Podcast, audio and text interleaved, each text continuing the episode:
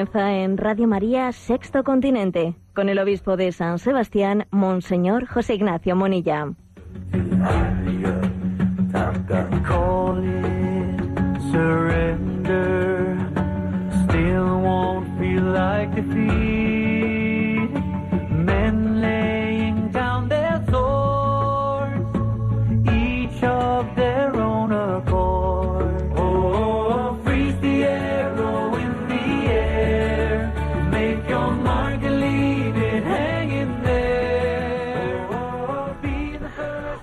Cordial saludo a todos los oyentes de Radio María. Un día más, con la gracia del Señor, nos disponemos a realizar este programa llamado Sexto Continente, que lunes y viernes de 8 a 9 de la mañana, pues en esta radio de nuestra madre, Radio María España, realizamos en directo.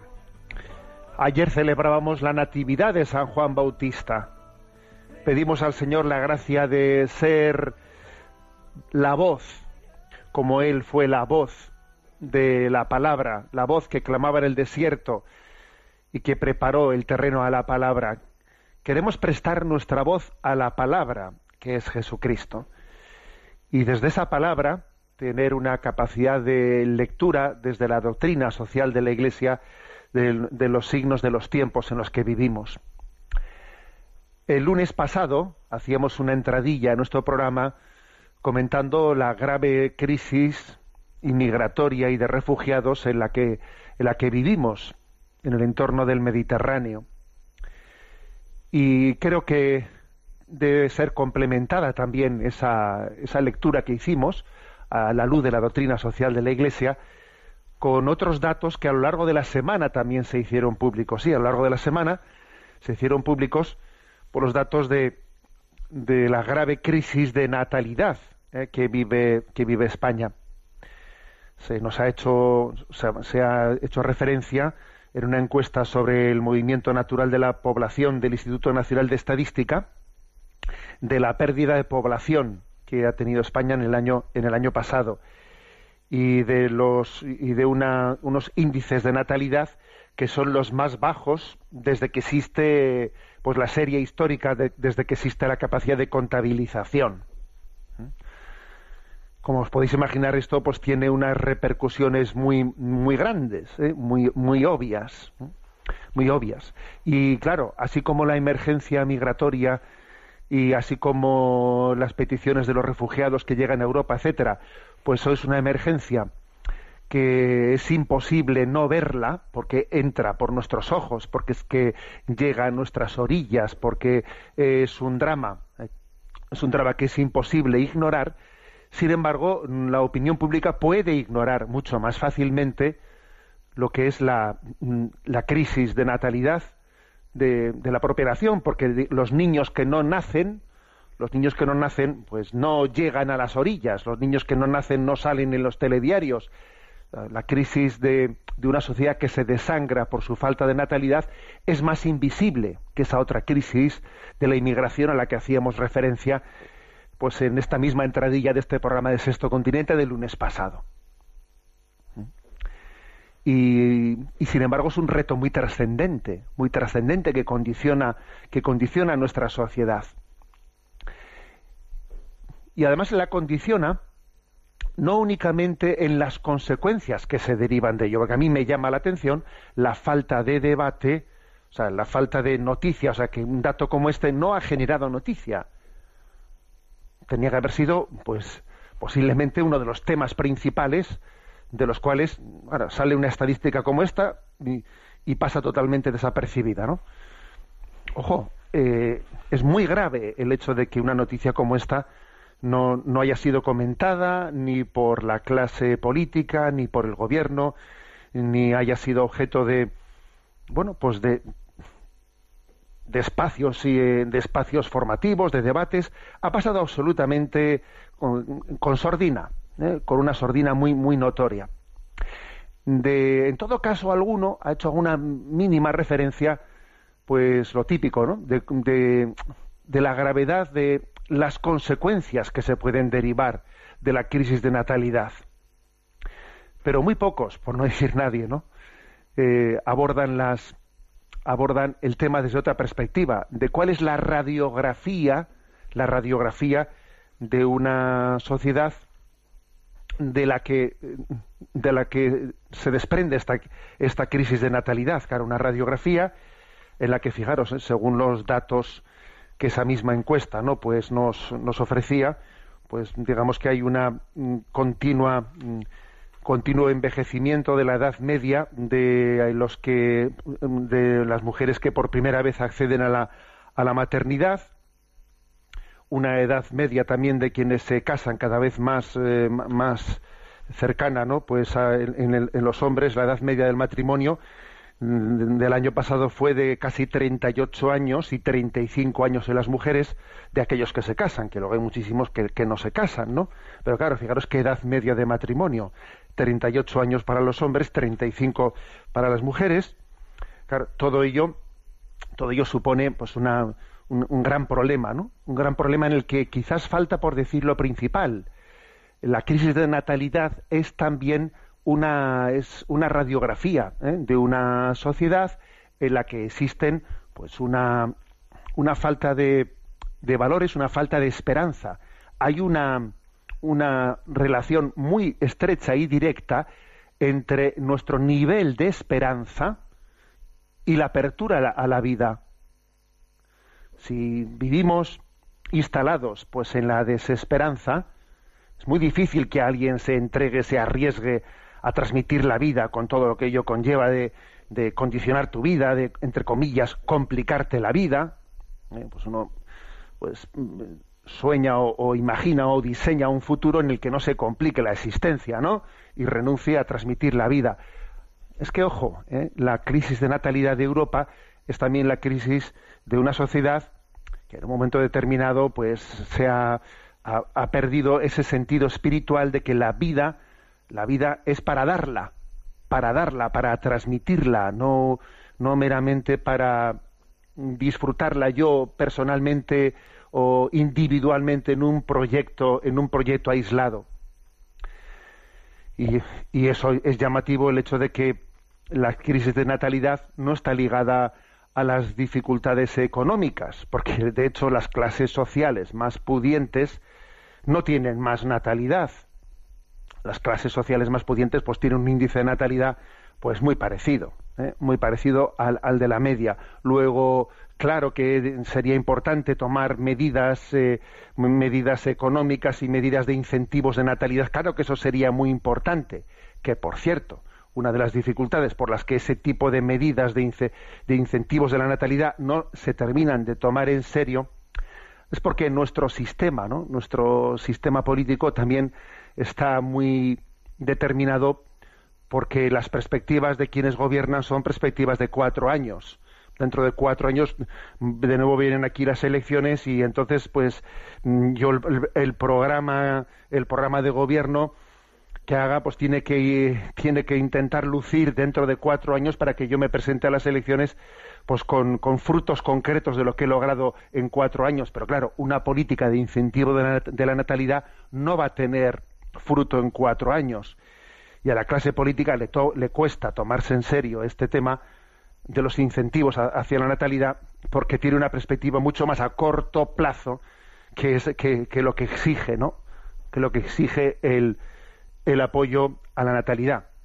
Pero como digo, no es meramente una cuestión de incentivos económicos. Eh, estamos hablando de unos valores espirituales, de unos valores espirituales que son los que condicionan estos datos tan preocupantes, tan preocupantes que se han hecho públicos la, pues la semana pasada, ¿no?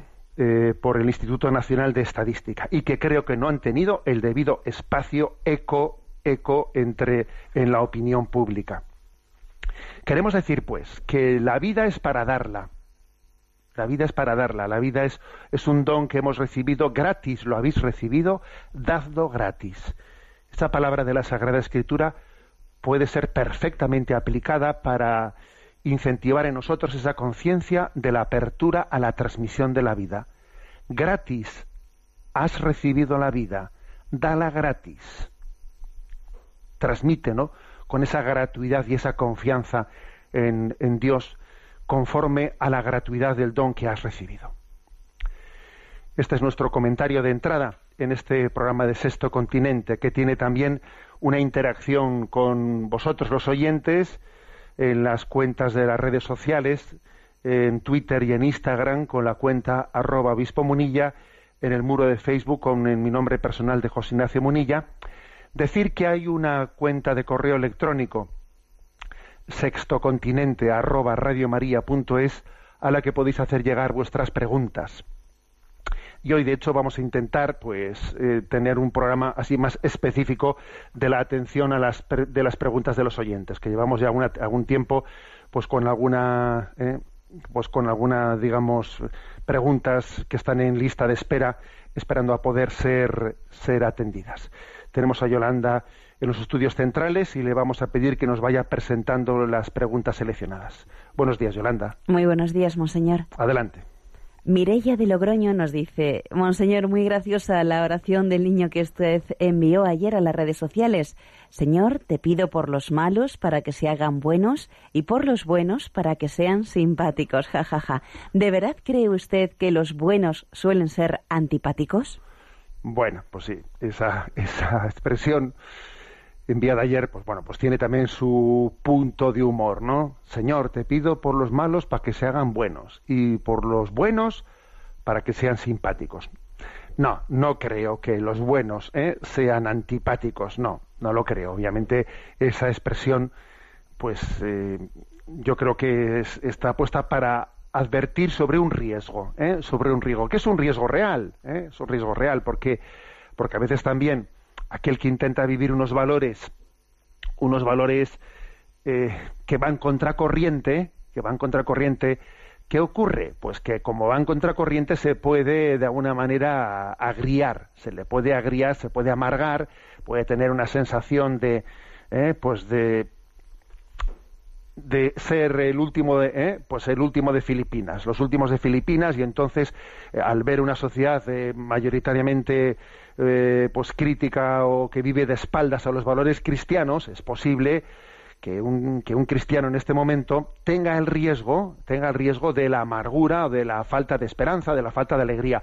Por eso me pareció oportuno decir eso, ¿no? Oración de un niño.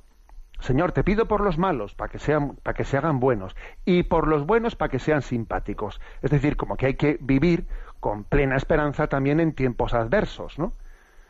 sin que, sin que la situación del momento actual de secularización, etcétera, nos lleve a perder la esperanza y la alegría. ¿eh?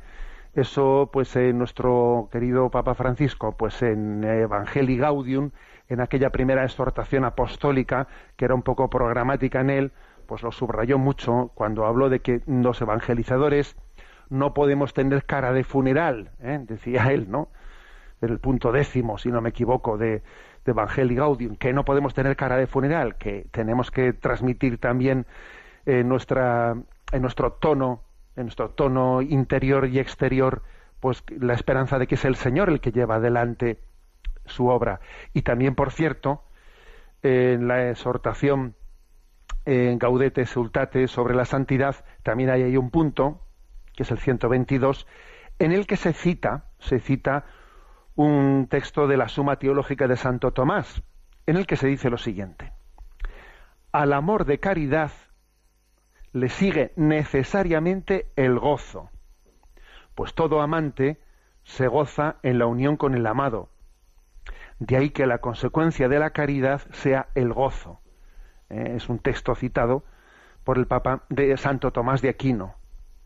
A ver, si hay amor, si hay amor, si sigue el gozo y si se goza uno pues obviamente pues vive pues vive vive la alegría ¿no? de, de estar disfrutando ya ¿eh? de ese de ese amor que en resumen que es un riesgo es un riesgo el que el que pueda ocurrir que un cristiano pues pierda ese tono de alegría y hay que estar atento a ello y como me habéis escuchado más de una vez pues yo creo que una de las mortificaciones más agradables para el Señor es la mortificación de nuestros estados de ánimo y, la mortificación de pues de nuestras nostalgias, eh, de nuestros enfados, de nuestro mal carácter, esa es una mortificación agradabilísima al Señor en la que nos tenemos que empeñar. ¿eh? Adelante con la siguiente pregunta. Un oyente llamado Fernando Ignacio nos consulta. He leído en Religión en Libertad un resumen de unas palabras pronunciadas por don Juan Antonio Martínez Camino, obispo auxiliar de Madrid, en las que dice que cuando falta María, el Evangelio se convierte en una ideología y que sin María no hay credo. Suena algo contundente, aunque creo que verdadero. ¿Podría explicar estas palabras ya que no llego a captar toda su profundidad? Sí, esas palabras las pronunció eh, Monseñor Martínez Camino el 14 de junio, pues eh, fueron fue la entrega de los premios Carifili, eh, que tuvo lugar ahí, pues ahí en, en Madrid, eh, en los salones de los Padres Carmelitas, y él presidió ese acto de la entrega de esos premios y bueno hizo pues esa esa referencia, ¿no? A, a la importancia de la figura de María, ¿no? En nuestra fe cristiana unas declaraciones pues que son, son interesantes, ¿no? Están recogidas, como, como decía ese oyente, en Religión en Libertad. Bueno, hizo referencia en primer lugar a una máxima de San Bernardo, de María nunquam satis, ¿eh? de María nunca se dirá suficiente, nunca diremos suficiente. Y, y decíamos, señor Martínez Camino, que él, pues que hubo un momento en su vida en que pensó que esta frase de San Bernardo era un poco de, exagerada, ¿eh? eso de de María nunca ansatis, que, que, en el fondo, pues claro que puede haber también una, exageración, una exageración de, de, poner a María en el centro quitándole eh, a Jesucristo, que en un tiempo pensó eso, ¿no? Pero que luego, al igual también que que Joseph Ratzinger, ¿no? El entonces cardenal Joseph Ratzinger, él publicó en el año 1985 un libro titulado Informe sobre la fe. Y en ese libro también Joseph Ratzinger decía, yo en un tiempo pensé que esa frase de San Bernardo era exagerada, ¿no? Pero que luego con el, con el tiempo se dio cuenta de que no, de que no era exageración, no se trataba de exageración de almas devotas, sino que hay una, una gran verdad, ¿no? En esa expresión de San Bernardo de María Nunquam Satis. Entonces, ¿en dónde, dónde se concentra? Pues primero decir que sin María, sin María no habría credo. Y em, a María se la ha considerado como la enemiga de todas las herejías, garantía de la fe católica auténtica. Costaría mucho no explicar esto ahora con detenimiento, ¿eh?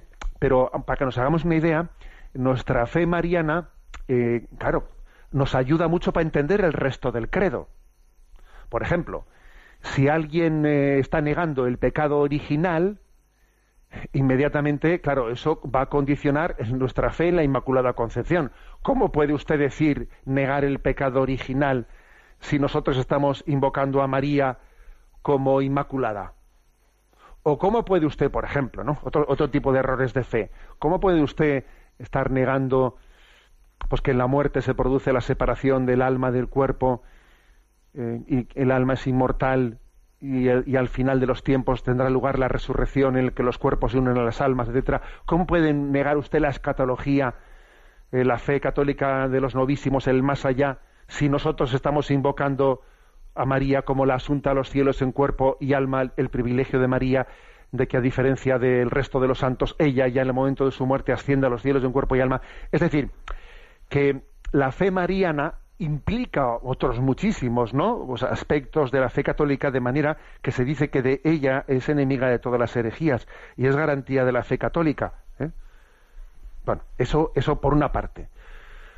Por otra parte, decía también señor Martínez Camino, como en el documento, en el documento de, la, de, de Puebla, el del episcopado latinoamericano del año 1979, se dijo en aquel documento que el hueco que queda cuando se pierde la devoción mariana lo llenan las ideologías políticas.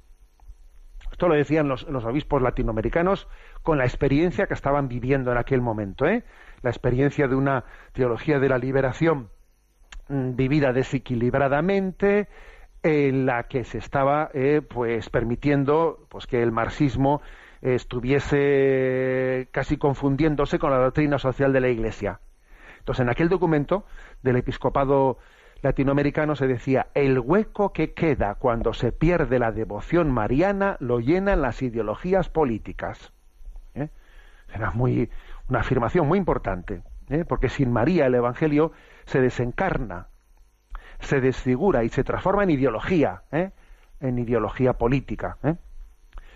Bueno, ese es otro, otro aspecto. Y al mismo tiempo, el señor Martínez Camino en su intervención insistía en cómo sin María no habría credo, en el sentido de que ella, pues que, que de ella ha nacido ¿eh? el Salvador. En el credo decimos ex María Virgine, o sea, se encarnó de María Virgine. Y ese ex, ese de María, tomó carne de María, es muy importante.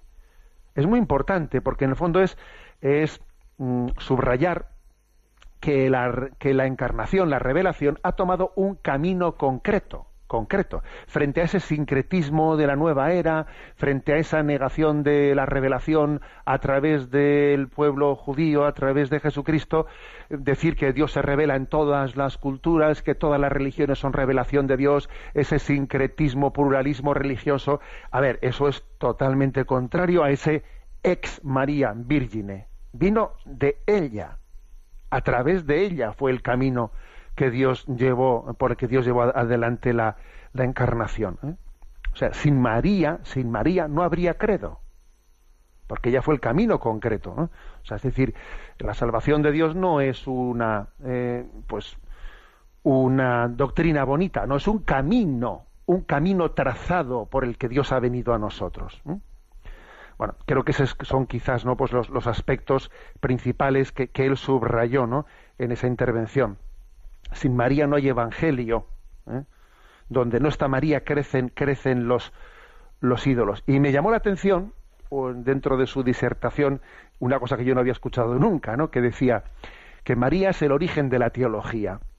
¿eh? Porque ella cuando le pregunta al arcángel, ¿cómo será eso? Pues no conozco varón, ¿no? Dice, decía Martín el Camino, que en esa pregunta de María, ¿cómo, cómo, cómo será eso? ¿Cómo va a ser eso? pues que está como el origen de la teología. ¿eh? Es la fe que, busca, que busca entender. Bien, eh, vamos a tener este momento de, de disfrutar. La vida es bella. Lo escuchamos también en esta bella interpretación musical.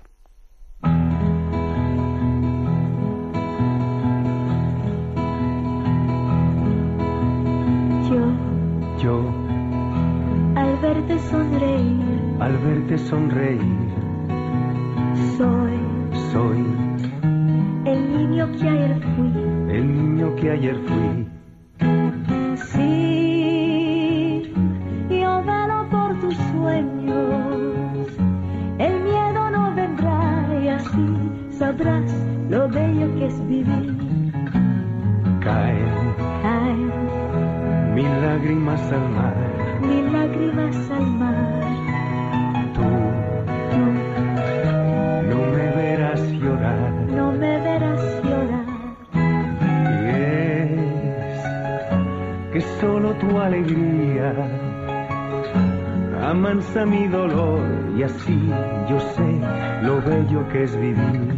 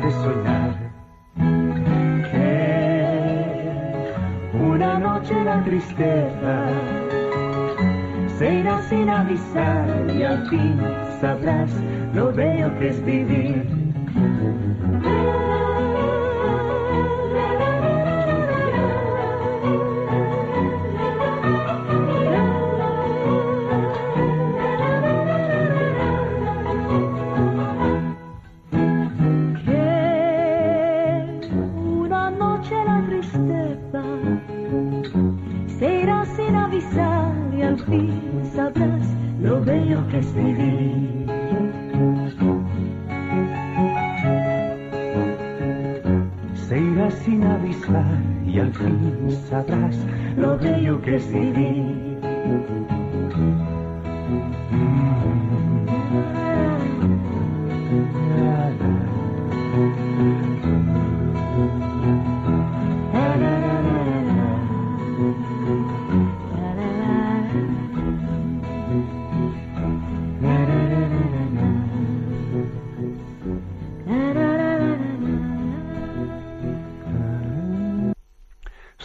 Vida es bella, lo cual no quiere decir que la vida sea fácil. ¿eh?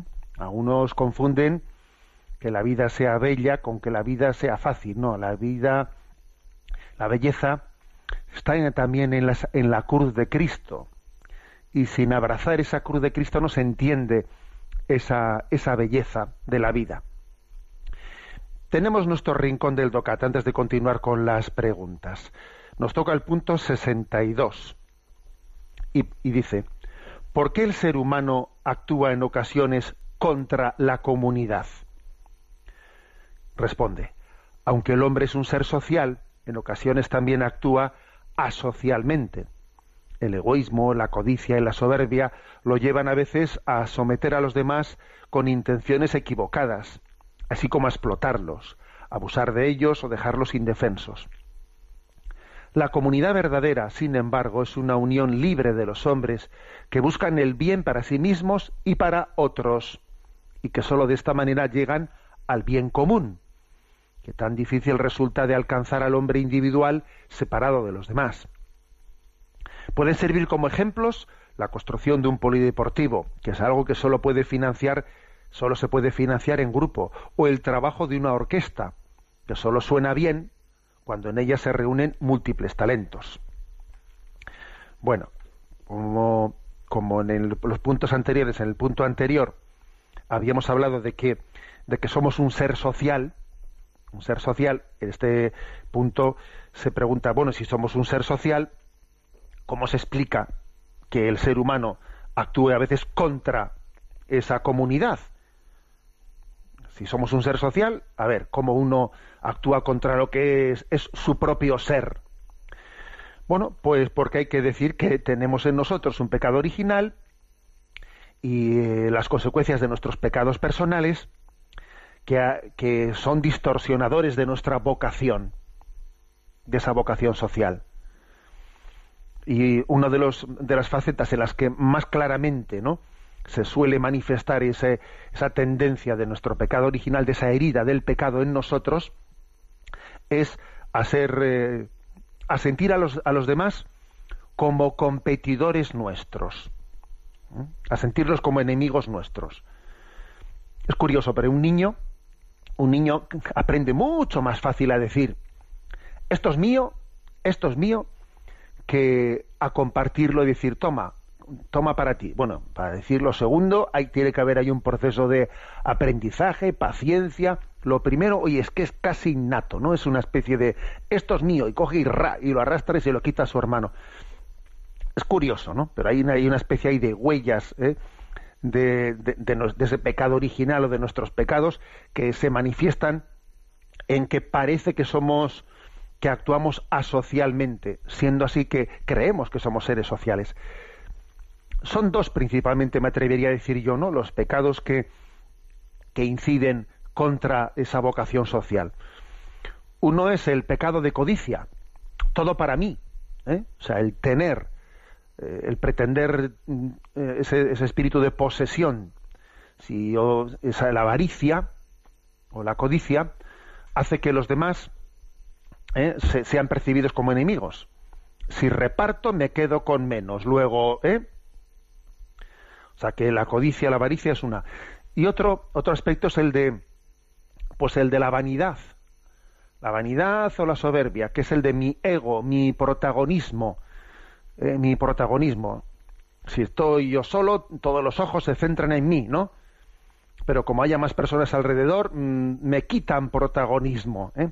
Son estas, estas dos facetas las que están ligadas más, ¿no? A la posesión de los bienes y las que están más ligadas a la propia imagen los que, los que si no son bien encauzadas e integradas, ¿no? Pues fácilmente se convierten en factores que, que reman en contra de nuestra vocación social. Y tenemos que mm, verdaderamente caer en cuenta de que es una mentira, una mentira eso de, de que compartir sea restar. No, compartir no es restar, es sumar. Pero claro, eh, para entender eso, para entender eso tiene que haber una educación muy potente. Compartir no es restar, es sumar, incluso multiplicar. Aquí pone dos ejemplos, ¿no?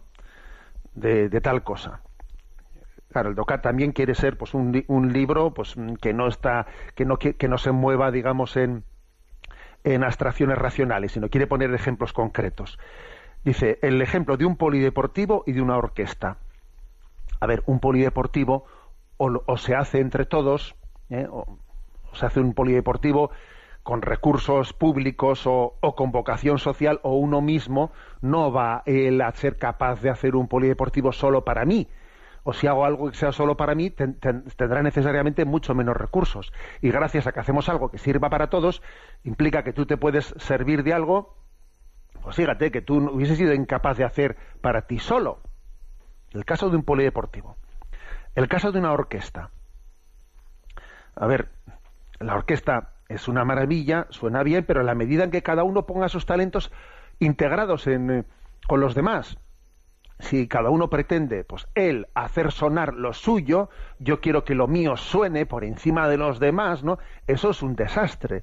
Una orquesta, pues es un equilibrio de una, de una, sinfonía maravillosa en la medida en que alguien renuncia a pretender ser él, ¿eh? su cuerda, su voz, etcétera, la que, la que resalte. Es un ejemplo, son un par de ejemplos de cómo el bien común el bien común se alcanza cuando uno descubre que compartir no es restar, compartir es sumar, incluso multiplicar.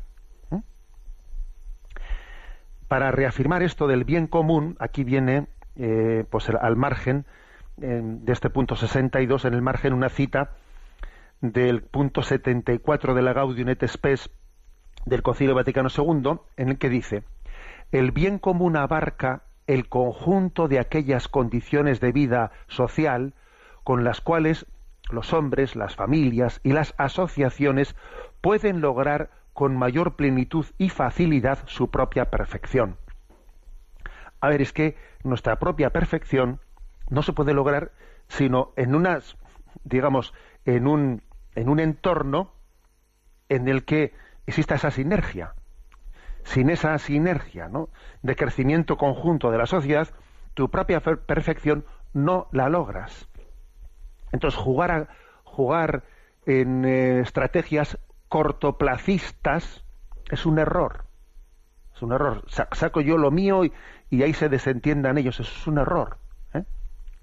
Un error, porque, porque estás buscando tu ventaja a corto plazo sin darte cuenta de que a medio largo plazo eh, esa falta de apuesta por el bien común va a volver contra ti.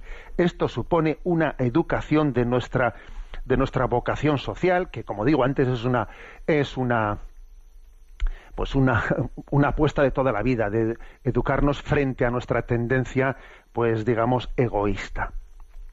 Lo dejamos aquí y continuamos, como estábamos, estábamos atendiendo hoy también las preguntas que vosotros los oyentes podéis formular o vuestras contribuciones en el correo electrónico sextocontinente arroba. ¿eh? A Yolanda, que, que está en la emisora, le pedimos que continúe presentándola. Adelante, Yolanda.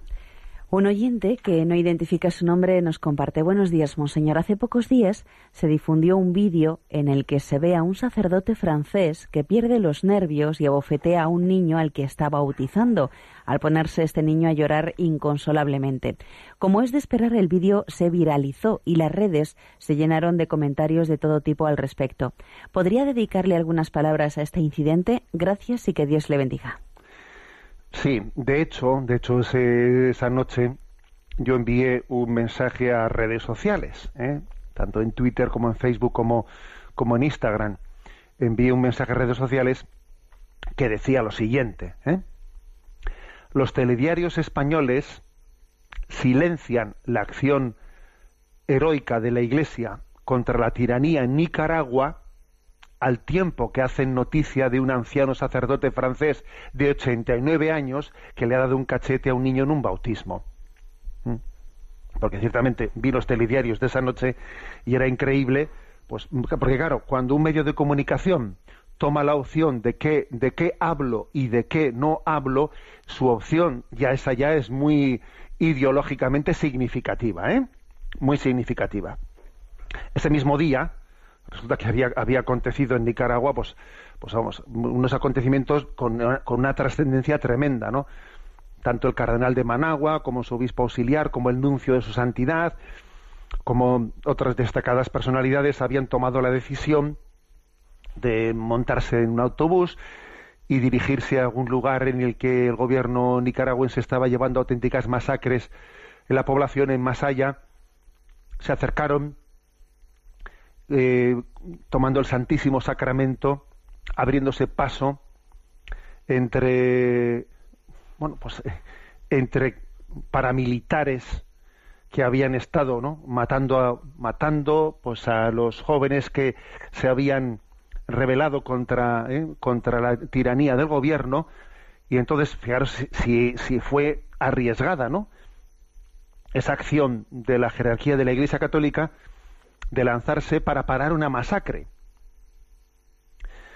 Bueno, eh, los, telediarios españoles no se han hecho eco para nada de un acontecimiento de esa trascendencia.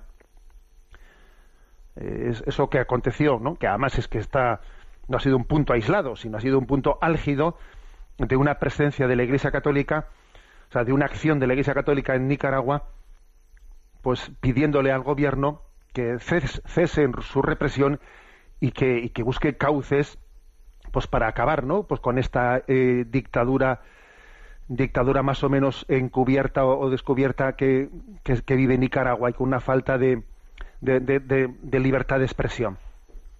Bueno, pues eso fue totalmente silenciado en los telediarios de la noche, ¿no? Y del día y del mediodía. Y sin embargo, pues sale, nos, nos tenemos que ver todos en los telediarios un vídeo mm, tomado más pues, pues desde un móvil, ¿no? Mal grabado, obviamente. Un vídeo en el que en un bautismo, pues un niño, un niño, pues no sé, de un par de añitos o lo que sea, está llorando y está llorando y, y un sacerdote anciano, que se le ve que es mi anciano, tiene 89 años, fíjate un sacerdote casi con 90 años, ¿no? Celebrando un bautismo y el niño llora el sacerdote intenta acunarlo para que no llore y como no, no, no para de llorar, le da, le, da, un cachete. Y eso, pues, viralizado por todos los... Fíjate, un sacerdote le da un cachete a un niño. A ver, ¿es normal que ese vídeo sea noticia de telediario? ¿Es normal eso?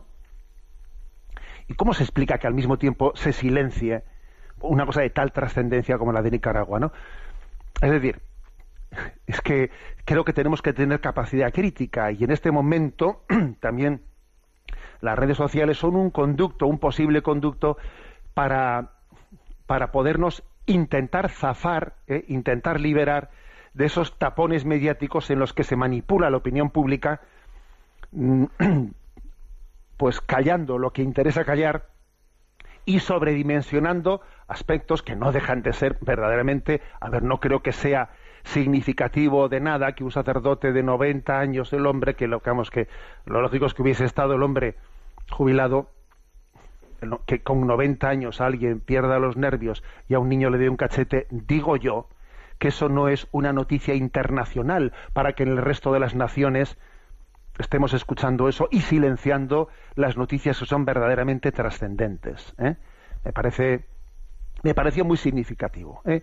Y he visto también pues que, esa que esta crítica que hice pues bueno pues ha tenido su eco no en, algunos lugares y, bendito eco no bendito eco que nos que nos permite tener un poco de capacidad crítica hacia la manipulación mediática continua de la que estamos siendo objeto. Adelante con la siguiente pregunta Chomín de Basauri nos pregunta, agradecería un comentario explicativo a la frase de San Agustín que usted envió a las redes sociales el 22 de junio.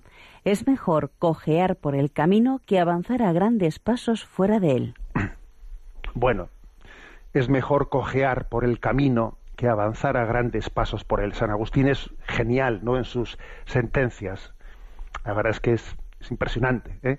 No sé si sabéis que existe ahí un adagio que dice eh, no hay un buen cocido sin, eh, sin tocino, ni sermón sin agustino. Como diciendo, a ver, en todo, buen en todo buen cocido tiene que haber un poco de tocino, ¿no? Y en todo buen sermón tiene que haber un agustino, que se refiere a una cita de, de, Agustín. ¿eh? No hay buen cocido sin tocino, ni sermón sin agustino, porque es verdad que las sentencias de San Agustín son tremendas, ¿no? Es mejor cojear por el camino que avanzar a grandes pasos fuera de él. Bueno, que yo como lo interpreto esta frase, ¿eh? la interpreto como que, claro, quizás estamos en una, en una cultura, en una sociedad en la que lo que lo que cunde, lo que es, digamos, muy lo que reluce, ¿eh? lo que reluce es que alguien en un determinado aspecto de la vida pues eh, sea muy pues destaque por una virtud determinada pues eso alguien que yo quiero ser solidario y entonces eh, pues eh, mi compromiso por la solidaridad no sé qué. Pero luego al mismo tiempo vive vive muchas contradicciones interiores no ese pues ese aspecto en el que él quiere ser pues verdaderamente emblemático y quiere eh, pues tener un tipo de ejercicio de una solidaridad, por ejemplo, ¿no? que es eh, muy brillante, luego contrasta con que tiene aspectos en su vida que son llamativos, ¿no? Pues, pues que tengo mis vicios interiores, eh, le doy a la bebida, le doy al otro, yo qué sé, ¿no? Rompo con mi mujer. a ver, pues cómo es posible que yo en ciertos aspectos sea, ¿no? Tan brillantemente solidario y luego tenga tales contradicciones. Aquí la clave está, la clave está no en tener una virtud destacadísima y ser noticia por ello, que eso también puede ser vanidad, ¿eh? sino intentar tener un equilibrio interior entre todas las virtudes, entre todas ellas. Ese es un gran reto. Entonces, igual no tendrás virtudes tan destacadas, pero intentas, a ver, vivir un equilibrio y una coherencia interior entre lo que pasa en tu trabajo y lo que pasa en tu familia y lo que pasa, o sea, todo tiene que tener una coherencia interior. ¿eh? Lo que rezas interiormente, lo que estás. Igual no, igual no tendrás, no brillarás tanto, no brillarás tanto, pero mm, irás por ese camino que es el camino de los diez mandamientos, no un camino que tú te abres por tu cuenta, que es el camino de un par de mandamientos y olvidas los ocho mandamientos restantes, porque uno si, si pretende ir por otro camino distinto, igual si es capaz, es verdad que da pasos de gigante en un par de mandamientos, pero se olvida del resto de ellos, ¿no? Por eso dice, es mejor cojear por el camino que, que avanzar a grandes pasos fuera de él.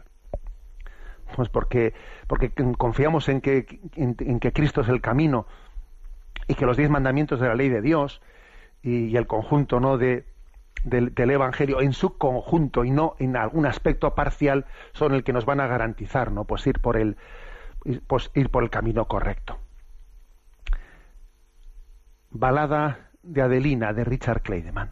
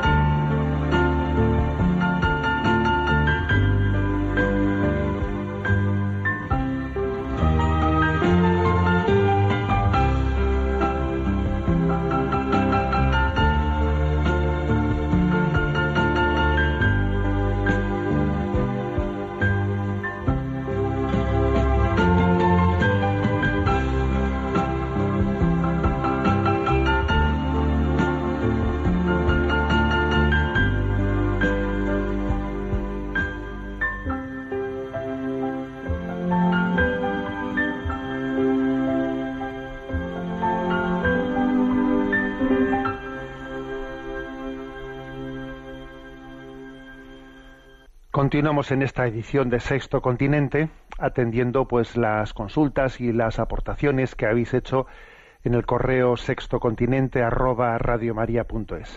Adelante, Yolanda, con las preguntas seleccionadas. Tomás de Málaga pregunta. Le felicito por su atrevimiento a la hora de criticar a algunos medios de comunicación con los que no parece atreverse nadie. ¿No le parece a usted que se debería de decir también una palabra crítica ante los modos y maneras tan indiscretos con los que los medios de comunicación intentan obtener imágenes morbosas, invadiendo la intimidad de las personas y sobre todo de sus familias? Bueno, supongo que Tomás también se refiere, se referirá, eh, pues a, a, ese comentario que hemos hecho anteriormente, ¿no? Sobre, pues esa, vamos, sobre ese mensaje que envía redes sociales sobre esa paradoja del silencio ante lo que ocurría en Nicaragua, al mismo tiempo que se sacaba ese, ese vídeo de ese anciano sacerdote francés, etcétera. Y sí, yo creo que tiene razón Tomás en que es cierto que otro aspecto en el que yo creo que también se actúa con poca ética profesional, el mundo del periodismo, es esa especie de carrera por obtener imágenes morbosas, morbosas, ¿eh? Cuando se, pretende meter los medios de comunicación casi como si fuese una especie de escrache mediático pues en, en, los hogares de las personas intentando meter un micrófono a la puerta de los padres de alguien que ha sido condenado, a ver qué dice el padre, a ver qué dice la abuela de que sea su nieto le han condenado. Por Dios, déjale a los padres y a los, y a los abuelos tranquilos, hombre. ¿Cómo puedes estar ahí metiéndote en la intimidad del hogar viendo a ver qué o sea, es que es, es algo algo verdaderamente hay una carrera morbosa por intentar tener más cuota de audiencia y eso suena un poco al sálvame ¿eh? y a ese tipo de programas en los que pues que es una especie de airear airear lo que lo que forma parte de la vida personal e íntima de las personas no y la verdad es que yo muchas veces he sentido vergüenza ajena ¿eh? vergüenza ajena de ver a los eh, de, ver al, mundo periodístico pues intentando o sea, meterse y extraer una noticia más de no sé qué lugar ¿eh? podríamos poner muchísimos ejemplos pero pero no sé si, si merece la pena eh, yo creo que todos nosotros lo tenemos en mente me parece que es un que la vida familiar la vida familiar debe de ser preservada. Bastante desgracia tendrán unos padres o unos abuelos, ¿no? En haber tenido unos hijos o unos nietos que han sido delincuentes o criminales o lo que sea para que para que ellos de repente se tengan que ver implicados con y luego además qué, qué lucha existe por por la imagen ¿eh? por la imagen por la foto por la foto de cómo entró a ver si somos capaces de sacar una foto del momento en el que le detienen una foto del momento en el que le ingresan en prisión ¿eh? Y entonces, a ver, a, ver en qué, a ver en qué prisión le van a ingresar para ver quién intenta obtener la foto de, de cómo ¿eh? le meten en prisión, o la foto de cómo sale de prisión. A ver, verdaderamente, qué vulnerables somos, ¿eh? qué vulnerable es este, pues esta opinión pública hacia una imagen, etcétera, que esté, que más que ayudarnos al discernimiento, al discernimiento, nos está de alguna manera sencillamente provocando emociones. Hacemos una, una comunicación provocadora de emociones, en vez de una comunicación que nos ayude al discernimiento desde unos datos. ¿eh? Se está continuamente jugando con el mundo de las emociones, eh, estando echando leña al fuego, leña al fuego, en vez de en vez de ayudar a un discernimiento eh, prudencial, eh, que es, es, obviamente de lo que se trata. ¿eh? Adelante con la siguiente consulta. Un oyente nos plantea una pregunta doble. Me llamo Guillermo Cucalón y tengo dos preguntas relacionadas con la celebración de la Eucaristía. Primero, ¿por qué habitualmente cuando asistimos a la misa solo comulgamos con el cuerpo de Cristo y no también con la sangre? ¿No debería ser también la sangre de Cristo un precepto en la comunión como fue instituida por Jesucristo? Mi segunda pregunta es también relacionada con este aspecto y es totalmente opuesta a la, anterior. Vivo en Irlanda y he observado que en algunas iglesias el sacerdote permite beber del mismo cáliz a quien lo desee, ¿No es esto una práctica poco arriesgada por tema de salud e higiene? Gracias anticipadas y un cordial saludo. Bueno, vamos a ver, aquí lo importante es decir que quien recibe eh, el pan de la Eucaristía, el pan eucarístico o el vino eucarístico, está recibiendo totalmente al Señor, no, no parcialmente al Señor. ¿eh? O sea, que no es que el cuerpo del Señor está presente en el pan y la sangre del Señor está presente en el vino, no. O sea, todo Jesucristo, cuerpo, alma y divinidad, ¿eh?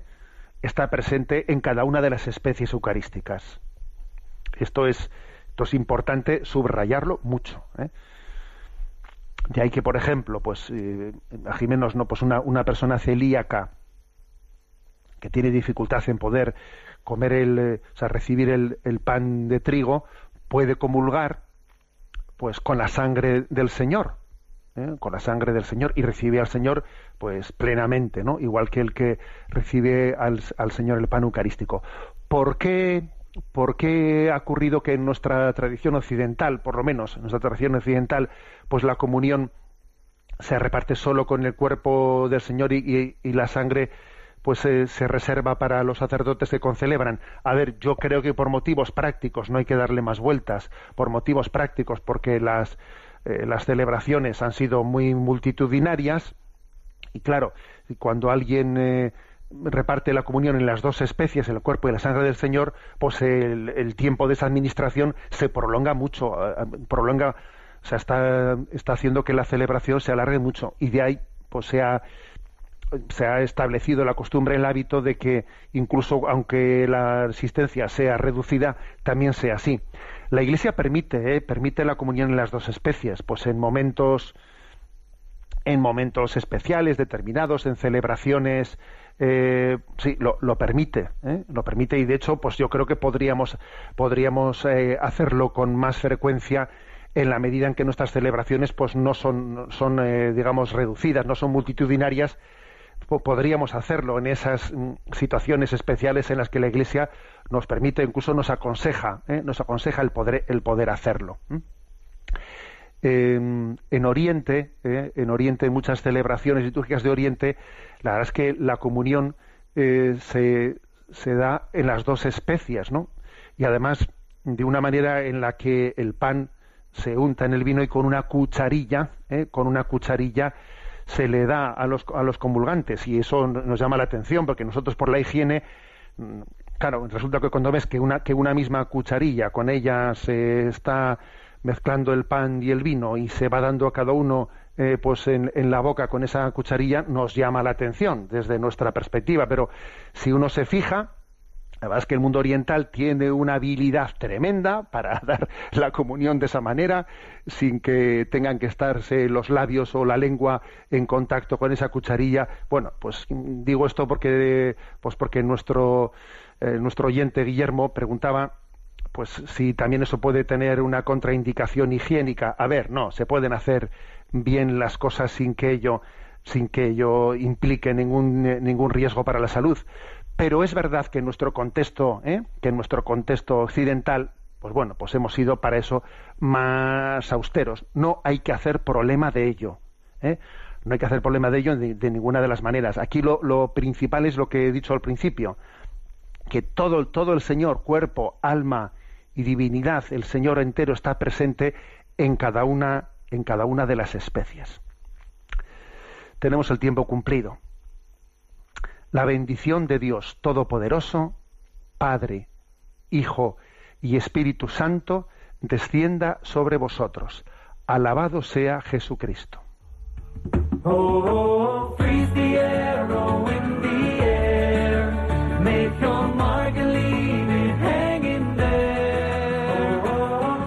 Han escuchado en Radio María Sexto Continente, un programa dirigido por el obispo de San Sebastián, Monseñor José Ignacio Monilla.